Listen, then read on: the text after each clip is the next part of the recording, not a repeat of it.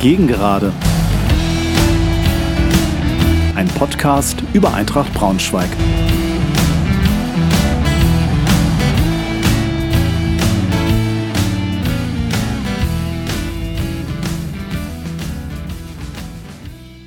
Hallo und herzlich willkommen zur neuen Folge meines Podcasts. Freue mich sehr, dass ihr wieder dabei seid. Bevor ich selber ins Eingemachte gehe, noch ein kleiner Hinweis von mir auf einen anderen Podcast, das habe ich beim letzten Mal leider versäumt, euch mitzugeben. Und zwar macht der Jussi einen internationalen Podcast aus Finnland. Ja, wir haben auch Fans in Finnland, natürlich. Unter dem Namen Hamburger Straße 1243. Jussi findet ihr auch auf Twitter unter EBS Fans World. Und natürlich kennt ihr ihn vom Podcast Eintracht lebenslang.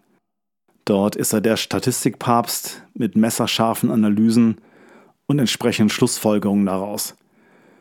Also hört euch das unbedingt mal an. Ganz, ganz dringende Hörempfehlung von mir.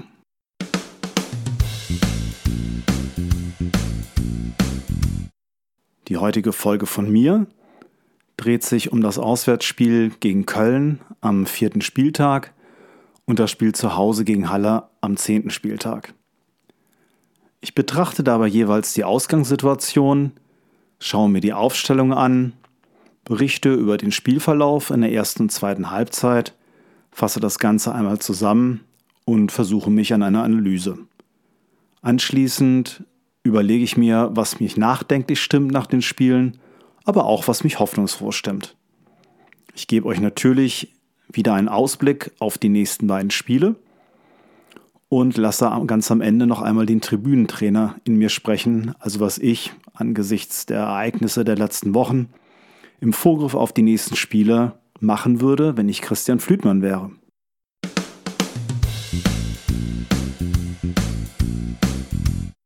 Dann steigen wir doch gleich mal ein in die Ausgangssituation vor dem Spiel gegen Viktoria Köln. Unsere Ausgangsposition ist relativ klar. Wir haben gegen Rostock verloren. Viktoria Köln hingegen, Tabellenplatz 4, Überraschungsmannschaft als Aufsteiger aus der Regionalliga, war nur zwei Punkte hinter uns. Und die hatten ihre letzten drei Spiele hintereinander gewonnen.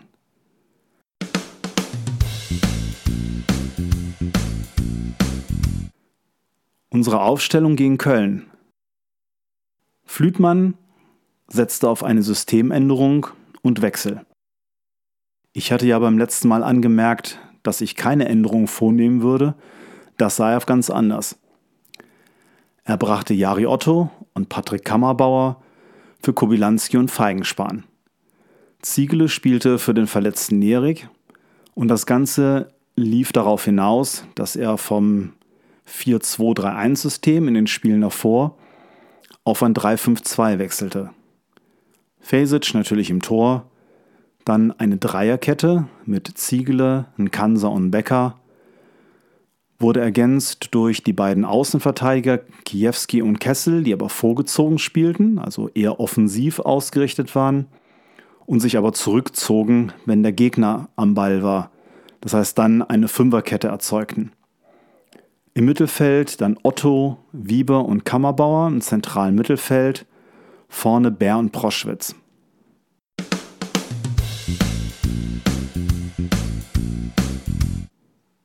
Die erste Halbzeit gegen Köln. Was für eine geile erste Hälfte. Wir sehen von unserer Eintracht ein aggressives Pressing. Alle arbeiten wirklich wie blöde gegen den Ball. Und wenn wir den Ball haben, dann gibt es einen ordentlichen Zug zum Tor. Da rannte wirklich einer für den anderen. Das hat richtig Spaß gemacht zuzugucken. Und es wurde wirklich guter Fußball gespielt. Da sah man wirklich tolle Kombinationen, Ballstaffetten, es wurden nicht einfach nur Bälle lang nach vorne geschlagen, wie wir das schon öfter mal in den anderen Spielen gesehen haben. Nein, wurde der Ball abgefangen, was bei dem Pressing gut funktioniert hat, ging es zügig nach vorne. Es wurden durchaus auch lange Bälle gespielt, die waren aber viel genauer als beim letzten Mal oder bei den letzten Malen. Köln bekam in der ersten Viertelstunde eigentlich überhaupt keine Luft zum Atmen. Die wurden zu Fehlern gezwungen, spielten unserem Spielsystem allerdings auch ein bisschen in die Karten, weil sie meistens doch sehr auf Kurzpässe setzten. Und dort bekamen sie es gleich mit Eintrachtspressing zu tun und verloren schnell den Ball. Wir bekamen auch, das auch in den letzten Spielen eher eine Schwäche, die zweiten Bälle im Gegensatz zum Spiel gegen Rostock. Wir haben die Passwege gut zugestellt. Ein Kansa spielte deutlich sicherer hinten in einem Dreierkettenverband. Und äh, die erste große Chance bekam Proschwitz sofort in der vierten Minute bereits. Dort eine dieser langen Bälle, die deutlich genauer ankam als beim letzten Mal. Und er kam frei am Fünfer zum Schuss. Setzte das Ding allerdings über das Tor. Das sah relativ blöd aus. Da haben sich viele, glaube ich, sehr drüber aufgeregt. Aber mal ganz ehrlich, der Ball war ein bisschen länger in der Luft und war so schräg im Rücken zum Tor auch nicht ganz einfach zu nehmen. Klar, das Ding kann man machen. Ich würde jetzt mal nicht von einer so hundertprozentigen Chance sprechen, weil das Teil schon schwierig zu nehmen war. Aber eine Riesenchance war es auf jeden Fall, ganz klar. Einer, der mir sehr gefallen hat, war Jari Otto, der sich eigentlich in jedem Spiel bisher dadurch ausgezeichnet hat, dass er sehr engagiert am Werk war. So auch in der 17. Minute als er im Strafraum bei einem recht riskanten Pass des Kölner Torwarts sehr energisch dazwischen geht, Kammerbauer bedient, der gar nicht lange fackelt und sofort abzieht. Und leider, leider, leider nur den Innenpfosten trifft. Otto, wie gesagt, sehr, sehr bissig, hat mir super gefallen in dem Spiel. Einer, der in der ersten halben Stunde auch mal überhaupt nicht zu halten war, war Benny Kessel. Also Benny da auf seiner rechten Seite immer ordentlich am Marschieren, immer ordentlich am Dampf machen, hat mir super gefallen. War ein ständiger Unruheherd. In der 28. Minute zappelt der Ball endlich im Netz. Wiebe bekommt nach einer Flanke den Ball so in Strafraumhöhe, zieht sofort ab, schön unter die Latte ins Tor. Leider war es vorher von Proschwitz abseits. Schade, schade, schade. Nach einer halben Stunde wurde das Spiel so langsam ausgeglichener, wobei Eintracht aber weiter überlegen war. In der 38. Minute dann ein super Konter. Wirklich klasse ausgespielt. Broschwitz halblinks frei, schießt leider halb hoch auf den Torwart. Hätte aus meiner Sicht entweder flach abziehen müssen oder rechts den freistehenden Kammerbauer bedienen müssen. Kurz darauf dann noch ein aus meiner Sicht klarer Elfer an Wiebe verschuldet, der uns aber verweigert wurde. Vorher ein guter langer Ball, erneut von Kansa. Und weiter ging es in der 40. Minute noch eine Kopfballchance von Proschwitz und in der 43. so von Kessel eine Mischung aus Schuss und Pass. Nichts Halbes, nichts Ganzes, dann leider neben das Tor. Es gab noch so andere, weitere Möglichkeiten, die am Ende nicht gut zu Ende gespielt waren, ähm, aber potenziell eigentlich schon hätten gefährlich werden können.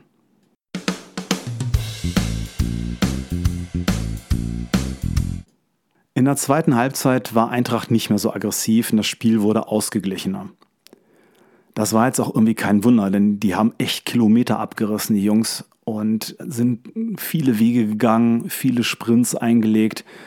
Also ein bisschen haushalten mussten sie mit ihren Kräften schon. Das war klar, dass sie diesen hohen Druck, dieses Pressing nicht über die gesamte Spieldauer durchziehen konnten. In der 55. Minute dann ein Wechsel, den, da bin ich ganz ehrlich, überhaupt nicht verstanden habe. Nämlich Bär wird ausgewechselt.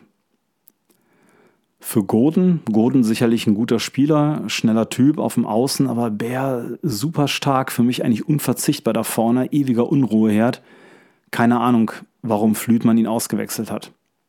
Ein paar Minuten später, gleich ein Ellbogencheck gegen Gordon. Hat der Schiri nicht gesehen, haben die Linienrichter nicht gesehen. Klare rote Karte. Spieler wurde im Anschluss auch vier Spiele wegen Tätigkeit gesperrt. Trotz des ausgeglichenen Spiels die nächste Riesenchance wieder von der Eintracht, wieder durch Proschwitz in der 60. Minute, der halbrechts wunderbar bedient wird, und leider erneut scheitert. Kessel weiterhin vorne bissig, rannte sich aber doch des Öfteren mittlerweile fest. Und so ab der 60. Minute wurde das Spiel auch immer zerfahrener.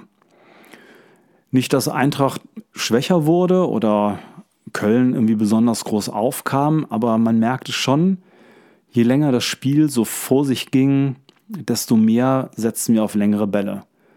Ich weiß nicht, ob die Jungs kaputt waren, aber es war schon deutlich. In der 68. Minute wird Kammerbauer dann ausgewechselt. Für ihn kommt Kobilanski, bis dahin wie gesagt nur auf der Bank. Man hat schon gesehen, dass Kobi so eine Ansage vom Trainer verstanden hatte. Er hat sich doch sehr eingesetzt, hat jetzt nicht produktiv so rasend viel zustande gebracht, aber man hat deutlich gesehen, dass er defensiv viel engagierter am Werk war. Otto war relativ platt leider und zusammen mit einem mittelmäßig agierenden Kobylanski wurde das Ganze nach vorne dann doch etwas schwächer. Und wie das dann manchmal so ist. In der ersten Halbzeit drückend überlegen gewesen, Großchancen gehabt. In der zweiten jetzt vielleicht nicht mehr so ganz dominant, aber immer noch mit einer Großchance, während Köln, die gefürchtete Offensivmannschaft, wurde doch ganz schön der Zahn gezogen, muss man sagen. Aber in der Nachspielzeit kassieren wir dann fast noch einen Treffer, wie es dann so oft so ist. Da haben wir wirklich Schwein gehabt.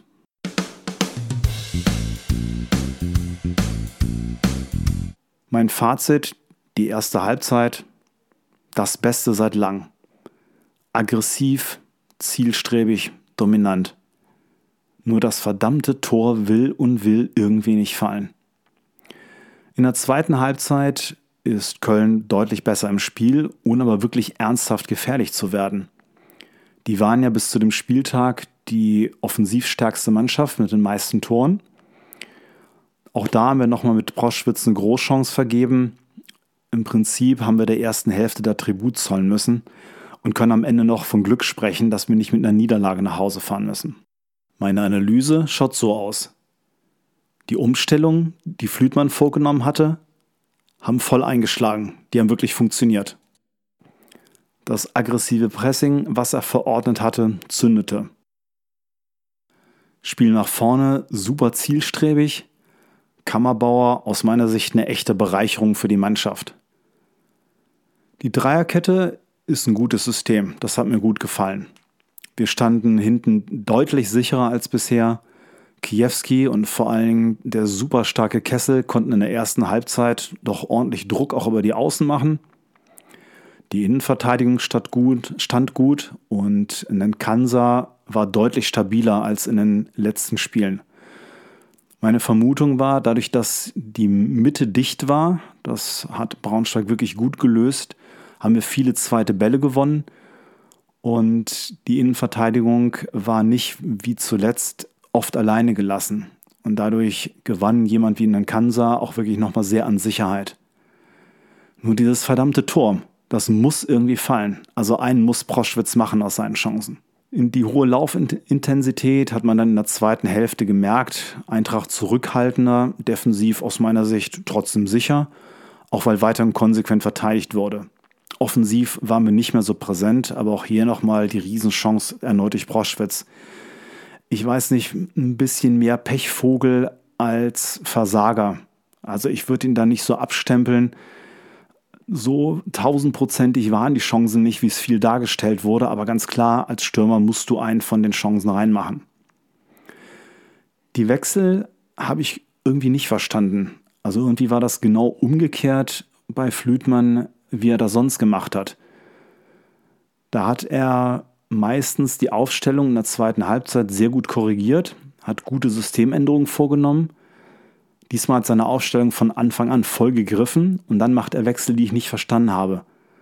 Warum Bär raus? Habe ich nicht kapiert. Der Wechsel von Otto kam aus meiner Sicht viel zu spät. Der war schon ziemlich platt.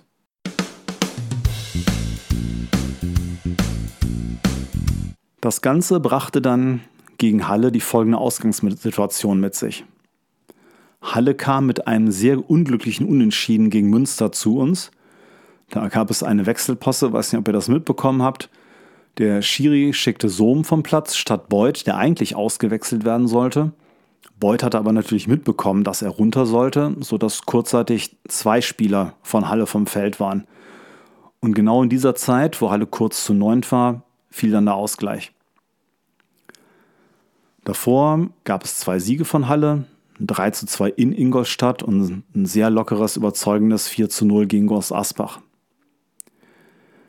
Halle hat mit Beuth einen brandgefährlichen Stürmer, der in sechs Spielen schon fünfmal getroffen hatte. Und stellte die beste Defensive der Liga mit nur acht Gegentoren und hatte vorne genauso viel Treffer erzielt wie Eintracht, nämlich 19. Halle, ich betone es ja immer wieder, für mich der Top-Aufstiegskandidat.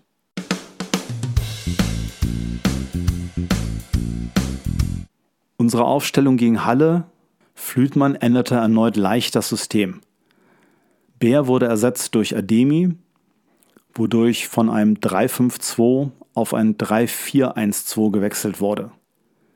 Fasic wieder natürlich im Tor, erneut mit einer Dreierkette, mit Ziegle, Nkansa und Becker, dann wieder Kiewski und Kessel als vorgezogene Außenverteidiger, die bei Angriffen des Gegners zu einer Fünferkette wurden. Wieber und Kammerbauer bildeten das zentrale Mittelfeld. Otto diesmal im offensiven Mittelfeld, hinter Ademi und Proschwitz, die vorne eine Doppelspitze bildeten. Bemerkenswert war, dass Kobilanski aus disziplinarischen Gründen diesmal überhaupt nicht im Kader war.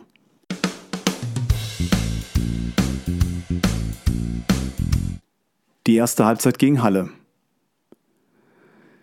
Wie leider in allen Heimspielen davor, erneut wieder eine schwache Halbzeit von Eintracht. Es war im Spielaufbau überhaupt kein echtes Konzept erkennbar. Und es gab viele und viele unnötige Ballverluste.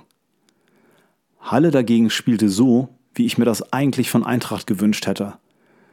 Die finden auch auf engstem Raum spielerische Lösungen, spielen gute Ballstafetten nach vorne, haben wirklich gute Angriffe vorgetragen. Da war echt ein System erkennbar und auch eintrainierte Eingriffszüge. Hinten standen wir zum Glück diesmal sehr stabil wieder mit unserer Dreierkette. Mit einem, das muss ich mal betonen, wirklich wieder herausragenden und absolut kompromisslosen Robin Becker. Der ist seit Wochen in bestechender Form, begeistert mich immer wieder. Und Beuth hat sicherlich nicht so riesen viel Spaß gehabt an diesem Nachmittag, ausgerechnet gegen Becker spielen zu müssen. Auch sonst war das defensiv durchaus in Ordnung, aber wir bekommen mal wieder keine zweiten Bälle. Wenn immer irgendwie im Mittelfeld ein Ball durch die Gegend flippte, landete der gefühlt in 90 Prozent aller Fälle bei Halle. Und wenn er mal bei uns landete, war der Ball sofort wieder weg. Gefährlich nach vorne wurde es meistens nur, wenn Kessel Gas gab. So in der 26. Minute, wo er sich wirklich schön durchsetzte und an der Strafraumkante gefault wurde. Kammerbauer bringt das Ding nach innen, wird abgelegt und Ademi vollendet das Teil eiskalt. Das gab uns leider keine Sicherheit. Im Gegenteil, Halle wurde eigentlich noch stärker und trotzdem gingen wir mit einem 1 zu 0 in die Pause. Ich würde sagen, im Großen und Ganzen nicht wirklich verdient, aber hey, besser als wie gegen Köln das Spiel dominieren, aber kein Tor machen. Also 1 zu 0, alles gut. In der zweiten Hälfte gibt es eigentlich nicht viel zu erzählen. Halle weiter dominant, machten auch in der 51. Minute den Ausgleich, wobei wir mal wieder Schützenhilfe leisteten. Eine Flanke von links kommt per Kopf in den 5-Meter-Raum, dann mal wieder eine Abwehrpanne von uns. Der Ball wird direkt in die Füße von Sohm gespielt, der sich die Chance natürlich nicht nehmen lässt und mal trocken einnetzt. Halle blieb weiter dominant, wir haben weiterhin kein Rezept nach vorne. Und was wieder aufgefallen ist, je länger das Spiel dauerte, umso mehr gab es lange Bälle. Wir hatten nur noch eine Halbchance, das war ein Fernschuss von Proschwitz, Halle dagegen mehrere gute Möglichkeiten. Das Spiel wurde trotz der nervigen langen Bälle etwas besser, als an der 60. erst Bär für den doch wieder abbauenden Otto kam und Fitze für einen Kanser, wodurch das Ganze auf eine Viererkette umgestellt wurde. In der 80. kam auch noch Feigenspan für Ademi und dann sah man schon, dass vorher etwas in Braunschweigs Spiel gefehlt hatte, nämlich die Gefährlichkeit über die Außen. Am Ende muss man sagen, auch wieder Glück, denn kurz vor Schluss fällt ein Halle-Spieler im Strafraum und so wie das aussah von der Tribüne, das Ding pfeift so mancher Schiri. Also Schwein gehabt, dass wir das Ding nicht am Ende verloren haben, auch wenn das ehrlich gesagt verdient gewesen wäre.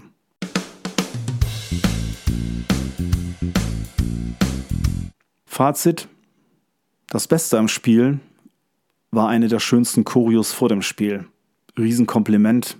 Das sah echt wunderschön aus. Hat mir großartig gefallen. Im gesamten Spiel haben wir dagegen keinen echten Zugriff und Halle spielte für mich mal ganz ehrlich gesagt eine Klasse besser. Also mein Eindruck, dass das die großen Aufstiegsfavoriten sind, haben die ganz klar bestätigt. Und ohne einen Robin Becker in der Gala-Form hätte das Ganze da hinten ziemlich böse enden können. Aber er hat Beuth, den wirklich sehr, sehr spielstarken und gefährlichen Beuth, soweit es geht, wirklich kalt gestellt. Immerhin, unsere Effizienz ist zurück. Wir haben so anderthalb Chancen und machen daraus ein Tor.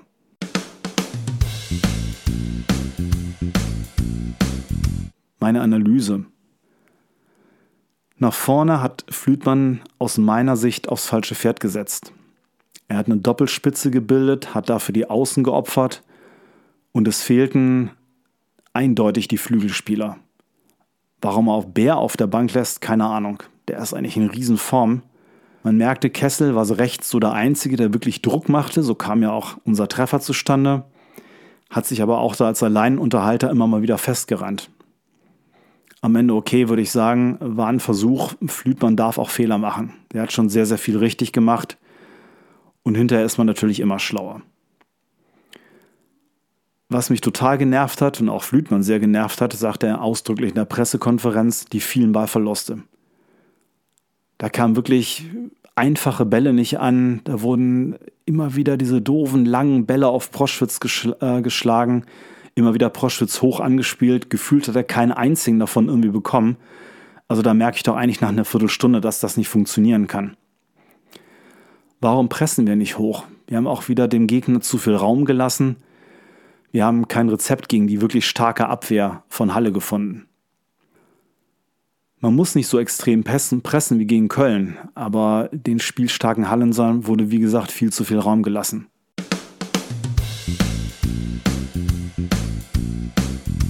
Was mich nach den beiden Spielen nachdenklich stimmt, in den letzten 20 Minuten hören wir oft auf Fußball zu spielen, verlegen uns auf lange hohe Bälle. Und was mich auch nachdenklich stimmt, wir sind noch kein Spitzenteam. Also das Spiel gegen Halle hat das sehr, sehr deutlich gezeigt. Was mich dagegen hoffnungsfroh stimmt, wir haben gegen zwei starke Gegner nicht verloren und die dominante Hälfte, erste Hälfte gegen Köln, war schon die beste Halbzeit, die wir in dieser Saison von Eintracht gesehen haben.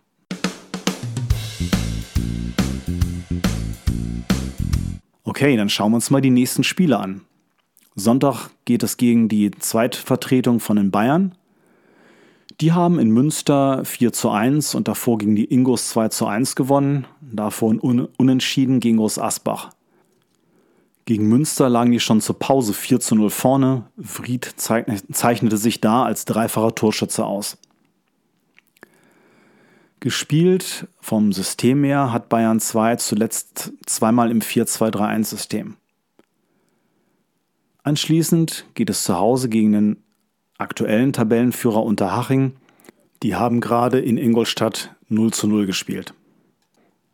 Die drei Spiele davor haben sie allerdings auch gewonnen.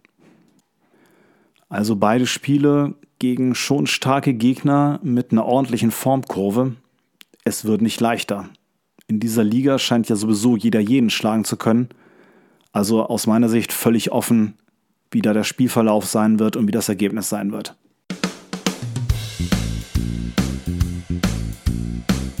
Dann lasse ich mal wieder den Tribünentrainer in mir sprechen. Was würde ich tun, wenn ich Christian Flütmann wäre? Als allererstes hoffe ich, dass Kobilanski die Warnschüsse von Flütmann verstanden hat. Denn wir brauchen ihn schon als spielstarke Zentrale.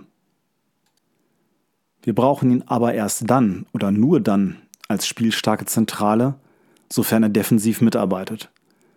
Mimt er da weiter den Stehgeiger und den genialen Spieler, der es nicht nötig hat, irgendwie Drecksarbeit zu machen? Nein, vielen Dank, dann soll er gerne draußen bleiben. Die Dreierkette ist ein gutes System, wir sind dadurch aus meiner Sicht schon defensiv stabiler geworden. Was wir auch gesehen haben, wie wichtig unsere Außenspieler sind, also in der Offensive. Bär ist für mich gesetzt.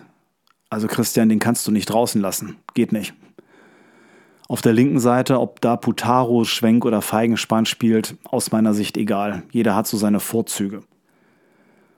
Die Aufstellung könnte erstmal so ähnlich sein wie gegen Köln, allerdings mit Kobilanski gegen Otto. Otto zwar super engagiert und auch nicht schlecht, aber Kobilanski ist dann doch schon noch mal eine eigene Klasse für sich nach vorne. Also da ziehe ich ihn doch vor. Vorne eine ewige Diskussion. Setze ich weiter auf Proschwitz, schenke ihm das Vertrauen, hoffe, er macht das Ding rein. Der Junge kann ja Tore schießen.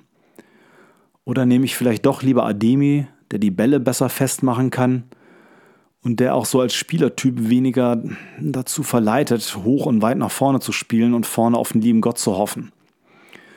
Müsste ich mich entscheiden, ich würde auf Ademi setzen. Wir sind doch so gut darin, über Außen Druck zu machen. Kobi kann die Leute gut einsetzen mit seiner Passsicherheit, mit seinen tödlichen Pässen. Kammerbauer auch grundsätzlich ein spielstarker Mittelfeldspieler. Wir haben eine gute Bank. Also ich würde mir wünschen, dass Flütmann das Team anweist, verdammte Axt, hört auf mit diesen langen Bällen. Spielt Fußball. Ihr könnt das doch. Der einzige Schwachpunkt, wir haben zu Kiewski keine Alternative im Kader, solange Schlüter verletzt ist. Kiewski nicht schlecht, aber man merkt schon, dass wir meistens versuchen, über rechts Druck aufzubauen. Zumal, wenn da Bär spielt, haben wir dann mit Benny Kessel und Bär zwei wirklich dribbel- und, und laufstarke Leute, die richtig Dampf machen können. Aber darauf kann sich ein Gegner natürlich auch gut einstellen. Also da sind wir ein bisschen zu wenig variabel. Bin gespannt, was Flütmann am Ende macht.